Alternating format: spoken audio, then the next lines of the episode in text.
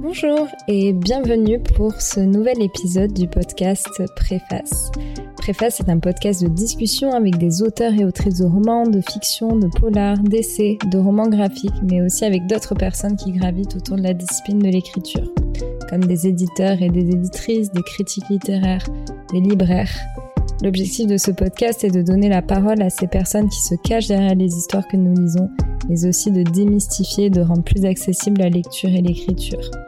Les invités du podcast partagent leurs motivations, inspirations, méthodes ainsi que les défis qu'ils ont rencontrés. Dans cet épisode, je discute avec Loïc Leborgne qui partage son temps entre l'écriture de livres fantastiques et science-fiction pour la jeunesse et la direction d'un festival du livre jeunesse. Il a grandi en Bretagne et la nature a joué un rôle important dans son enfance qui a impacté son imaginaire. Il nous raconte son déclic à la publication de son premier livre et comment ses filles ont été une grande source d'inspiration pour lui.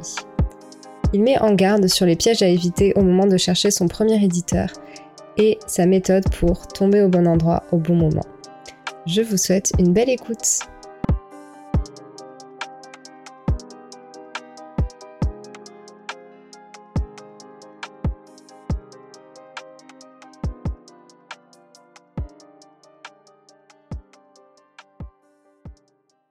Ben, déjà, un grand merci, euh, Loïc, d'avoir accepté de discuter avec moi euh, pour euh, cet épisode de préface. Eh ben, merci à toi pour ton invitation et ta proposition de, de ce podcast. Pour commencer, est-ce que tu pourrais te présenter pour nos auditeurs et nos auditrices? Donc, Loïc Leborgne, je suis auteur principalement jeunesse, mais pas seulement. Et j'ai 53 ans, j'ai eu un petit doute là. Et euh, voilà, je suis marié, j'ai deux enfants, je suis originaire de Bretagne. C'est quelque chose de très important pour moi. Et, euh, et puis là, je vis actuellement en Sarthe, euh, où, je, dirige un festival du livre jeunesse. Donc, je travaille en gros à mi-temps sur mes livres et à mi-temps pour organiser des animations autour du livre et un festival du livre. voilà mes principales occupations dans ma vie. Et si on revient euh, à la période de ton enfance, quel genre d'enfant étais-tu? Euh, Plutôt joyeux. Euh, j'avais une école formidable où en fait, donc c'était dans un, village en Bretagne, hein, pas loin de la ville de Rennes, avec des parents qui, me laissaient faire beaucoup de choses. Enfin, on était quatre enfants, hein, donc avec nos amis, on pouvait, on pouvait partir tout un samedi. Ils ne savaient pas où on était, on n'avait pas de portable, on devait juste ne jamais être seul. Donc on était très libre, on a vécu plein d'aventures euh, dans les champs, dans les bois autour. Euh, c'est très présent dans mes histoires, je pense. Et puis euh, également donc une école formidable où, qui, donnait sur les champs, on avait le droit d'avoir des animaux dans l'école. Aujourd'hui, ça paraît inimaginable, mais mais il y avait un chien, il y avait une tourterelle, il y avait on, on, était vraiment en contact avec la nature. On pouvait aller chercher des têtards à la récréation dans le ruisseau. et je pense que ce contact avec la nature il est aussi présent dans, mes histoires. Et quel était ton rapport euh, au livre? Est-ce que tu lisais, inventais des histoires ou écrivais lorsque tu étais enfant? Euh, Oui, alors je lisais énormément. Euh, ça m'empêchait pas de regarder la télé de temps en temps, mais euh, j'avoue que je préférais lire. Ce qui m'embêtait beaucoup, c'est d'aller manger d'ailleurs. C'était une perte de temps effroyable pour moi. Donc on mangeait le plus vite possible de manière à pouvoir relire ou partir à l'aventure à l'extérieur. Et puis, euh, euh, et oui, j'ai commencé à écrire très tôt.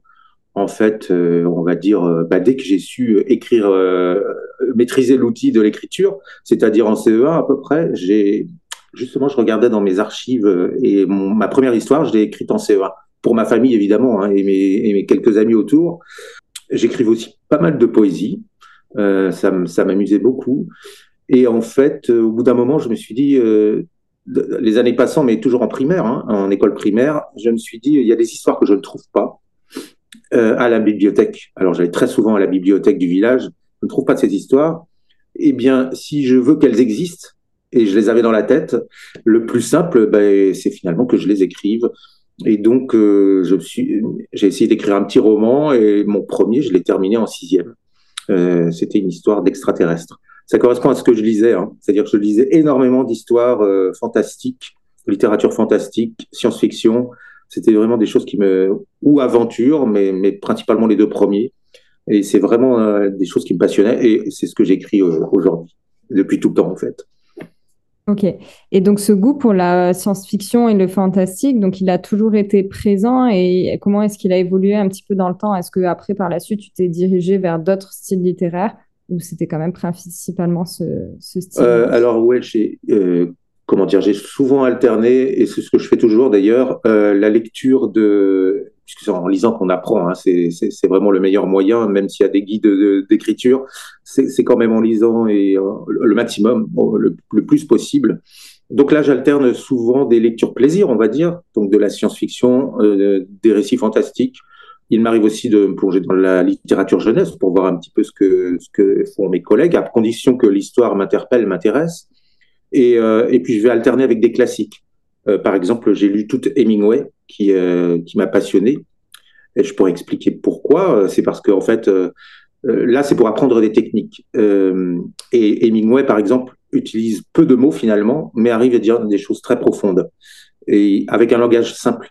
Donc voilà, j'alterne des classiques. Ça peut être aussi euh, reprendre des choses qui m'avaient échappé au collège et au lycée parce qu'on était obligé de les lire. Je pense à Zola, par exemple, qui lui aussi écrit des choses euh, profondes avec des mots plutôt simples. Et euh, ça me permet de redécouvrir des classiques et, les techniques qu'utilisaient ces auteurs, des techniques qui, je pense, sont, sont encore pertinentes aujourd'hui. Est-ce que tu te souviens du premier livre que tu as lu ou d'un livre qui t'a particulièrement marqué? Alors le premier, peut-être pas du premier que j'ai pu lire, ça devait être des oui oui, des choses comme ça. mais donc c'est des, très lointains souvenirs. Par contre, euh, l'un des premiers qui m'a vraiment marqué, c'est L'île mystérieuse de Jules Verne. Euh, en fait, euh, il va cumuler tout ce que j'aime, ce livre. Euh, donc, on rappelle, hein, c'est un groupe de personnes qui se sont échappées en ballon à l'époque de la guerre de sécession aux États-Unis, et le ballon va s'écraser sur une île déserte, en tout cas apparemment déserte, euh, et ils vont devoir, à partir de pas grand-chose, du, pauvre matériel qu'ils ont dans ce ballon, après de, choses qu'ils vont retrouver dans une épave, euh, se réadapter. Donc c'est une, une réécriture de Robinson Crusoe, mais beaucoup plus enthousiasmante, il me semble, parce que Robinson était seul.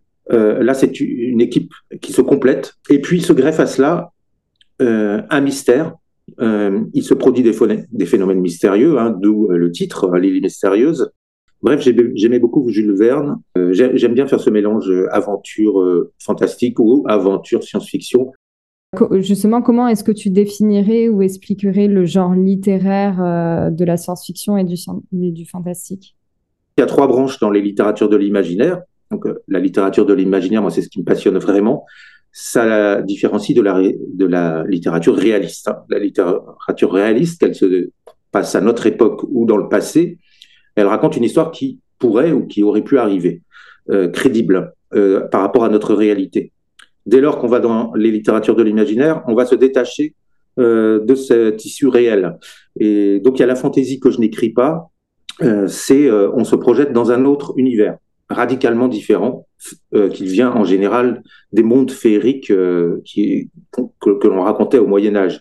Donc on va retrouver beaucoup de créatures inspirées par euh, l'époque médiévale. Donc on peut citer euh, Bilbo le Hobbit, euh, le, Seigneur des Anneaux, Narnia, ce genre de romans.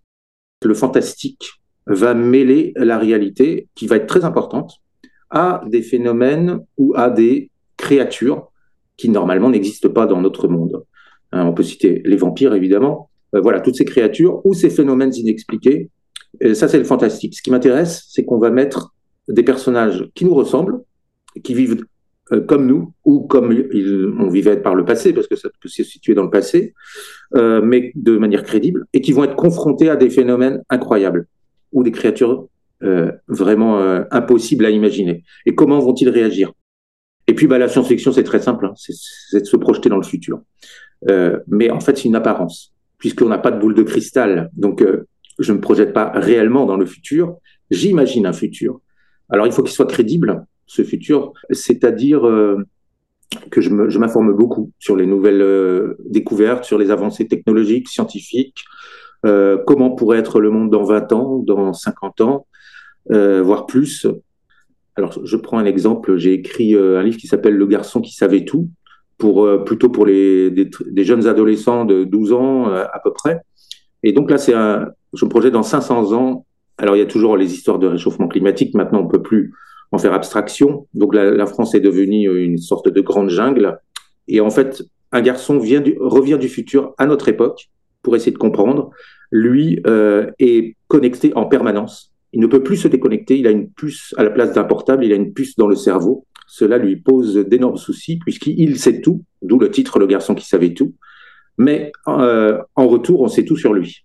Et il n'en veut plus. Quand on a 12 ans et qu'on sait tout sur soi, on n'a plus de vie intime, plus rien et donc il revient dans vos présent. Donc là, c'est vraiment un exemple de ce que peut apporter la science-fiction, puisque on peut ensuite débattre avec des lecteurs de est-ce que euh, vous, vous êtes déjà hyper connecté, qu'est-ce que ça vous apporte, quels sont les inconvénients, et ensuite l'auteur de science-fiction va pousser le curseur au maximum et voir euh, ce que ça peut apporter et ce dont il faut se méfier aussi. Ok, mais c'est très clair en tout cas. Et euh, avant de passer un petit peu à des questions donc plus sur euh, ton activité en tant qu'auteur et donc les livres mmh. euh, que tu as écrits, donc moi j'ai fait des petites recherches et puis j'ai vu que tu avais fait des études en scientifique, d'histoire et d'information communication. Puis oui, je me suis un peu cherché. Hein. puis que tu avais été journaliste pour un quotidien régional de l'Ouest de la France jusqu'en 2011. Et je me demandais qu'est-ce qui avait motivé en fait le choix de ce parcours Comment tu en étais arrivé à ça? Euh, Alors en fait, je pense qu'à la base, j'étais littéraire, mais tout le monde est scientifique dans ma famille. Donc j'ai suivi la filière. Donc j'ai un bac plus 2 en biologie, par exemple, avant de me dire euh, non mais ça, ça va pas être ma place d'être dans, des labos et même euh, parfois de faire des sorties à l'extérieur, mais de travailler principalement en fac ou en labo. Donc j'ai quitté ça et j'ai visé des études de un vieux rêve qui était d'écrire, donc euh, d'être journaliste. Pour ça, il fallait passer par euh, des, études d'histoire, puis intégrer des études d'information communication, ce que j'ai fait à Rennes euh, jusqu'au donc un bac plus 4. Et de là, eh bien, j'ai cherché un travail de journaliste et j'ai fini par trouver en Sarthe. Voilà pourquoi j'ai quitté la Bretagne et j'ai exercé ce travail avec grand plaisir pendant pendant donc 17 ans, il me semble. Et euh, par contre, j'avais toujours dans, dans, la tête l'idée d'écrire mes propres histoires, ce que j'ai commencé à faire euh, alors que j'étais encore journaliste pendant les, pendant les week-ends et les récupérations. Et puis, euh, et à un moment, je me suis dit, il faut que je trouve euh, un éditeur, sinon je vais rester avec mes, histoires dans, mon ordinateur. Je, me suis démené pour ça, et puis ça finit par marcher, non sans mal. Et puis, ben, à un moment, je ne pouvais plus concilier le journalisme puisqu'on est souvent d'astreinte le week-end. C'était compliqué d'aller à des festivals ou des salons du livre. Heureusement, il y a une médiathèque qui s'est construite dans ma ville et on est venu me proposer euh, un mi-temps voilà, pour organiser un festival du livre. Et c'était parfait. Ça m'a laissé plus de temps pour écrire. super. Donc, ben, tu as écrit ton premier roman, donc Marine des étoiles, qui est sorti donc en 2006, pendant que tu étais donc encore euh, journaliste. Euh, dessiné... Alors non. Ah non? Non, non, non. Attention, ah parce qu'il ne faut pas confondre écrire et publier. Et j'ai dit que c'était long, justement. En fait, j'ai écrit des romans bien avant, mais qui étaient dans mon ordinateur. Je ne trouvais pas d'éditeur. Mhm. Et c'est le premier, par contre, c'est vrai, en 2006, qui a été publié. Qui a été publié, euh, oui. Donc, je me demandais quelles ont été les raisons, les motivations à l'écriture de ce premier livre. Euh, alors, Marine, c'est ma fille aînée. C'est le début d'une trilogie. Hein. Et donc, cette euh, fille de 12 ans va être embarquée par des pirates dans l'espace. C'était très inspiré euh, par Star Wars et toutes ces choses que j'avais aimées enfant et adolescent. Je me disais, ma fille, un jour pourra lire ces histoires. Et c'est ce qui m'a motivé, oui, à trouver un éditeur en me disant, elle va pas lire ça sur un écran, dans mon ordi, elle va pas le lire sur des pages volantes. Il faut que ce soit un vrai livre. Et pour la petite anecdote, est-ce qu'elle l'a lu donc après coup ce livre-là? Alors, non seulement celui-là, mais elle les lit tous, et même en, avance si possible, et elle me fait souvent des remarques. Euh, je suis très attentif à leurs euh, remarques et à leurs souhaits, même pour, pour inventer des histoires. Hein. Euh, c'est-à-dire, parfois, elles me disent Tiens, tu pourrais pas faire tel genre d'histoire, ça me plairait, puisque j'en ai deux, hein, fille. Et puis, donc, il y a des livres qui sont vraiment, à la base, une petite idée qu'elles m'ont lancée. Il y a une série, donc qui n'est plus disponible non plus, qui s'appelle Le Club des Chevaux Magiques alors, c'était, je l'ai publié sous un pseudo, hein, c'est Loïc Léo, l'auteur, mmh.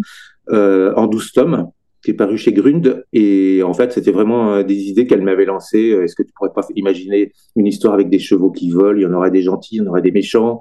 Donc, c'est parti comme ça. Voilà, et puis souvent elles, le lit, elles lisent avant le récit et puis me disent s'il y a des incohérences parfois. c'est vrai que quand elles étaient adolescentes, c'était intéressant.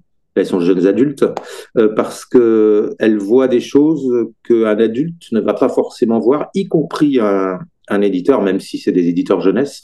Donc c'était intéressant de travailler avec elles. Euh, tu as mentionné quelque chose qui était euh, dans une de mes questions.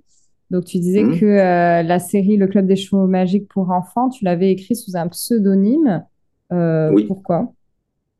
Alors, c'est parce que j'ai écrit avant. Il y a deux raisons. Hein. L'une, parce que j'ai écrit auparavant des romans parfois très violents. je pense bah, par exemple à Je suis ta nuit, qui sont pas du tout pour, faits pour des enfants même pas pour des jeunes adolescents, je pense. Et euh, donc, je voulais aussi me différencier. C'est la première fois que j'écrivais pour enfants. Finalement, j'ai écrit que cette série, plus un autre livre, donc 13 livres au total, euh, sous le nom de Loïc Léo, que je n'utilise plus, hein, ce pseudo, je n'utilise plus. Parce qu'il y avait une autre raison, c'est que j'étais encore journaliste et euh, les gens repéraient mon nom et il y avait des interférences, c'est-à-dire qu'ils appelaient à mon bureau pour me parler, pour m'interviewer, et c'était très gênant parce que ben, j'étais pas payé pour, euh, pour répondre à des questions sur mes livres, j'étais payé pour, euh, pour être journaliste. Ce que je remarque quand même aussi, c'est que dans ce que tu as, dans ce que tu as écrit et publié, c'est souvent donc des séries ou des sagas. Euh, Est-ce que c'est des choses que tu as réfléchi en amont, par exemple, donc dans ta première série, donc Marine des Étoiles, donc qui est une trilogie est-ce que à la publication du premier tome, tu avais déjà les tomes euh, suivants qui étaient déjà plus ou moins pensés? Ou est-ce que Oui, honnêtement, je ouais, pour beaucoup de livres, je prévois euh, des scénarios. Alors, scénarios euh, qui vont pas forcément jusqu'à la fin vraiment du, du, récit, mais plus le lecteur est jeune, plus je vais euh, anticiper. C'est-à-dire que par exemple, les 12 tomes des Chevaux Magiques, on avait déjà prévu. J'ai travaillé avec un, un, un auteur qui était conseiller payé par euh, l'éditeur, euh, qui travaille dans le cinéma et qui est habitué à travailler sur des séries. Est-ce que tu as une méthodologie particulière, par exemple, admettons, quand tu commences une série comme ça ou une trilogie, est-ce que tu suis une certaine méthodologie que tu as mis en place? Eh bien, alors j'ai lu pas mal de bouquins hein, sur l'art du scénario. Je pense que c'est très intéressant. Ça rassure, même si après, il faut pas hésiter à casser certaines règles. C'est bien de maîtriser les règles du bas, de base à mon avis, le, guide de référence, c'est euh, John Trudy, euh, L'anatomie du scénario, qui m'a apporté beaucoup de choses. Euh, il y a aussi Robert McKee, Story. Donc ça, c'est un classique dans le milieu du cinéma notamment, mais ça peut beaucoup aider un auteur. Et puis enfin, j'ai écrit, j'ai lu des romans, des livres, d'auteurs qui ont eux-mêmes expliqué leur technique. Alors, je peux conseiller Écriture de Stephen King. Alors, lui, il ne fait pas de scénario, hein, mais euh, il donne des bonnes techniques euh, d'écriture. Et euh, il y a également Stevenson, qui, est un, auteur beaucoup plus ancien, mais qui a écrit un livre expliquant ces techniques. donc, on peut trouver comme ça des. Je pense que c'est bien d'avoir quelques conseils de, de maître du scénario ou de l'écriture. De même, hein, dans le scénario, je pense qu'on retrouve toujours des péripéties dans les récits qui fonctionnent à un moment, par exemple, hein, il y a un, passage dans, la plupart des films et dans la plupart des romans où on va retrouver le héros dans une situation extrêmement difficile. C'est pas tout au, début, c'est mettons aux deux tiers du récit. Euh, il est euh, et ça s'appelle le tout est perdu. Donc tout est perdu, on se dit bah là il est foutu en fait ce, héros. Et comme par hasard, il va rebondir. Et il y a des raisons à ça qu'il faut avoir anticipé. Mais euh, voilà, il y a des techniques dans le scénario qu'on peut appliquer alors, je sais qu'en France, c'est pas toujours bien vu de parler de cela parce que beaucoup d'auteurs estiment que c'est le génie qui amène, euh, qui amène euh, les, récits, les romans, les histoires. Alors, je pense qu'il y a un don à la base, sûrement, euh, qu'il y a une maîtrise du français, ça sans doute, mais qu'il y a aussi des techniques et qu'on peut s'améliorer, y compris si on débute soit en, est en, soit en étudiant les, les romans des, des, grands maîtres, soit euh, en étudiant des, des livres de technique des, ou des, des, interviews ou des choses comme ça, d'auteurs, de, réalisateurs. Euh, c'est quand même assez rare, enfin pas forcément très rare, mais c'est pas forcément commun le fait d'écrire pour un public euh, différent, pour écrire pour les enfants, jeunes adultes et adultes. Pour des enfants, il faut que le rythme soit rapide je parle toujours de mon point de vue, hein. mais euh, on doit aussi faire attention à ce qu'on écrit. C'est évident que des scènes comme on trouve dans euh, Je suis ta nuit, ne, peuvent pas apparaître. donc, il y a des thèmes dans Je suis ta nuit comme le suicide hein, qui sont abordés, ne peuvent pas apparaître facilement, en tout cas, dans des romans pour enfants ou pour très jeunes adolescents. Je vais me dire, bah là, là, je vais plutôt m'orienter vers un public young adult. Young adult, c'est c'est une expression bien américaine, mais en fait, c'est à partir de 14-15 ans, on va dire, hein, le, récit. Est-ce que, est que tu as une préférence d'un public en particulier? Alors, euh, j'avoue que je suis plus à l'aise pour un public euh, adolescent, genre 13, 14, 15 ans. Mmh. Je trouve que c'est intéressant parce que c'est un âge où euh, les, les lecteurs, mais aussi donc les personnages, évoluent énormément. Ils vont apprendre plein de choses, ils vont avoir le désir d'avancer. Puis on s'entend que de toute façon, un adulte peut lire aussi du euh, young adulte euh, sans problème. Ce qui ah ben, Oui. oui, parce que je pense aussi que les éditeurs euh, qui proposent de la jeunesse et donc ou du young adulte sont très ouverts justement à des littératures, je parle des éditeurs français évidemment, à des littératures imaginaires, fantastique, science-fiction, etc., est-ce qu'il y a un livre en particulier, donc tu en as abordé plusieurs déjà, tu en as pitché, comme on dit, euh, résumé quelques-uns hein, depuis le début de la discussion. Est-ce qu'il y en a un en particulier dont tu as envie de, parler? Je suis ta nuit, donc, dont, j'ai déjà parlé. C'est l'histoire de ces enfants euh, de 12 ans qui vont être euh, donc à la sortie de l'enfance, à l'entrée de l'adolescence et qui vont être traqués. Ils sont tombés sur un cadavre et ils vont être traqués par. alors, on ne sait pas si c'est une créature ou un tueur en série, un humain le roman Ça de Stephen King que j'ai lu euh, donc adolescent et, qui raconte aussi l'histoire d'enfants confrontés euh, à une créature. Alors la différence c'est dans Suite à nuit, on ne sait pas si c'est un humain ou une créature. J'aime bien garder un flou, alors que dans ça, on sait très vite que c'est un monstre. Euh, mais en tout cas, c'était un, c'est un de mes livres préférés. Et voilà, j'ai voulu. c'est une sorte d'hommage que j'avais voulu rendre à Stephen King. Et si on parle maintenant un petit peu des euh, difficultés euh, que tu as pu rencontrer, euh, quelles sont-elles et quelles sont les, les, leçons que tu as pu en retirer? Bah, La première difficulté, c'est de trouver un premier éditeur. Ça, c'est certain, et je pense que tous les, les gens qui aiment écrire sont confrontés à ce gros souci, sachant qu'il y a énormément de manuscrits qui arrivent chez les éditeurs et qu'il y a peu d'élus. On va dire ça comme ça il faut de la persévérance, de la patience, il faut être têtu et il faut un peu de chance, honnêtement. Euh, parce que il y, a, beaucoup d'auteurs de, talent méconnus. Et donc, euh, il faut tomber au bon moment, au bon endroit. Ça, c'est sûr. Alors, il y a des méthodes pour tomber au bon endroit et au bon moment, parce qu'en en fait, en discutant avec les éditeurs, après, on se rend compte que énormément de manuscrits n'arrivent pas au bon endroit. Les, auteurs se sont mal informés. Euh, ils ont envoyé un, un roman euh, de science-fiction à un éditeur qui ne publie que des auteurs anglo-saxons. Donc le, manuscrit euh, part automatiquement à la poubelle. Euh, je parle de manuscrit. Aujourd'hui, c'est beaucoup par mail, mais bah, le, mail est effacé. Donc ils sont adressés aux mauvaises personnes et aux mauvais, aux mauvais éditeurs ou aux mauvaises collections. L'important, c'est donc de bien s'informer. Alors, par exemple, moi, je suis allé sur des salons, salon du livre de Paris, salon, salon du livre de Montreuil, rencontrer des gens, discuter, voir en me disant tiens, ben, mon Marine des Étoiles en l'occurrence pourrait être euh, publié chez cet éditeur. Il faut aussi vaincre sa peur parce qu'on a quand même une peur au début, c'est est-ce que mon texte en vaut la peine? Donc, ce qui est, il faut se dire oui, on peut, je peux quand même essayer. L'éditeur va aider à, l'amélioration du texte, donc il ne va pas être publié tel quel. Hein. Et je crois que si on est vraiment motivé, il faut essayer de se garder de l'auto-édition. Parce qu'une fois qu'on plonge dans l'auto-édition, on a du mal à en sortir. Euh, et on va pas avoir de recul suffisant sur son texte. On n'a pas le recul d'un éditeur. Et l'éditeur, c'est son travail de, nous aider à améliorer le texte. Il y a une autre difficulté, hein, c'est d'accepter, et certains ne l'acceptent pas, voire mal, ou, mal, c'est d'accepter justement des remises en cause. Il y a des choses qui vont pas nous plaire, que propose l'éditeur, donc soit on accepte, soit on n'accepte pas, soit on trouve des compromis. Moi, c'est un travail que je n'aime pas du tout. J'aime bien imaginer mon histoire, l'écrire, voir la corriger moi-même, mais là, ça commence à être des devoirs déjà, et puis euh, un peu scolaire. Et puis après, il y a le ping-pong avec l'éditeur, et on est content quand c'est terminé. Merci beaucoup pour, euh, pour tous ces conseils. On va passer aux dernières petites questions un peu plus ouvertes, donc de la fin. Euh, donc, oui. Tu en as déjà un petit peu parlé. Tu as un projet en ce moment qui va bientôt sortir, donc La fille sans visage.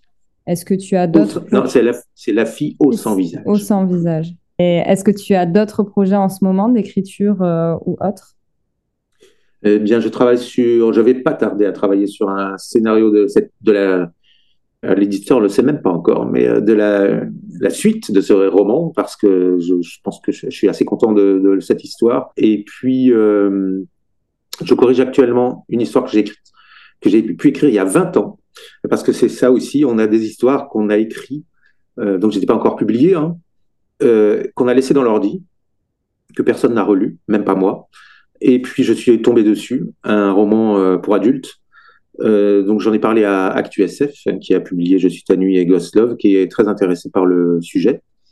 Et donc j'espère que ça verra le jour.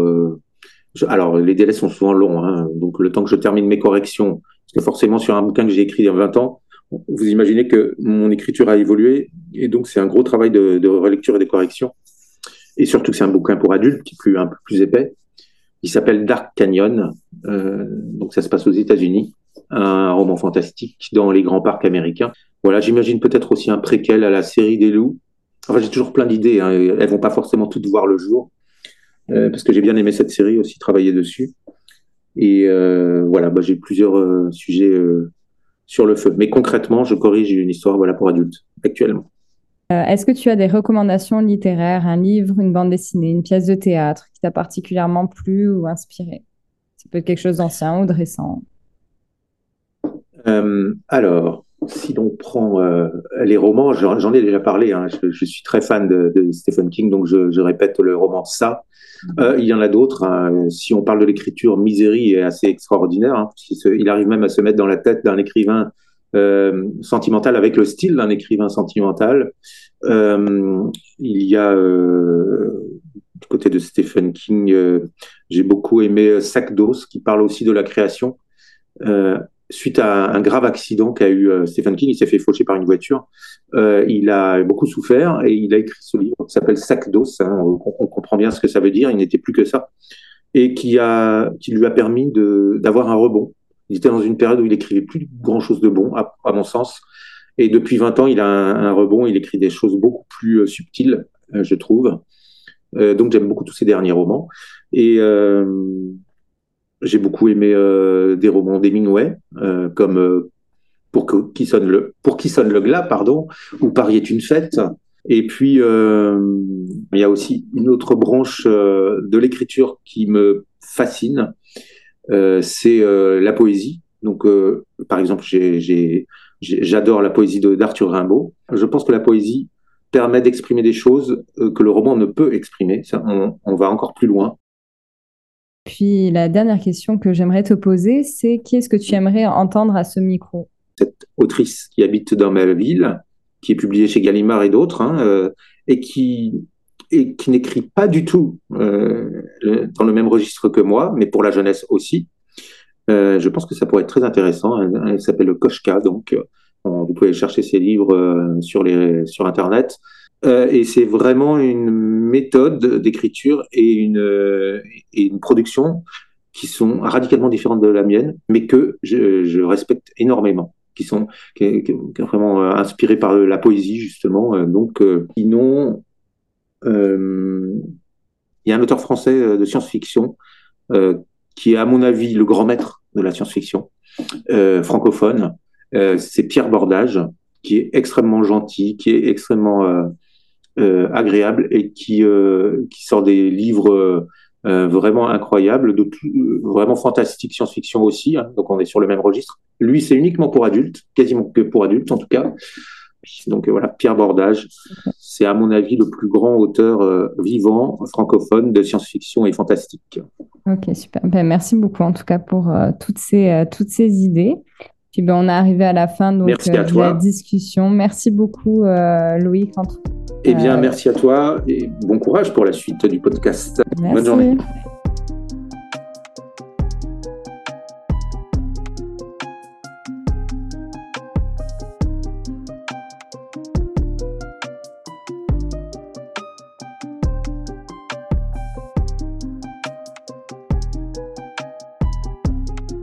tu entends ce message, c'est que tu as écouté l'épisode jusqu'au bout et je t'en remercie. J'espère que celui-ci t'a plu et inspiré. N'hésite pas à partager, commenter, noter ou même à me contacter sur Facebook, Instagram ou par email. Tous les liens se trouvent en description du podcast. Je te dis à très bientôt pour un nouvel épisode.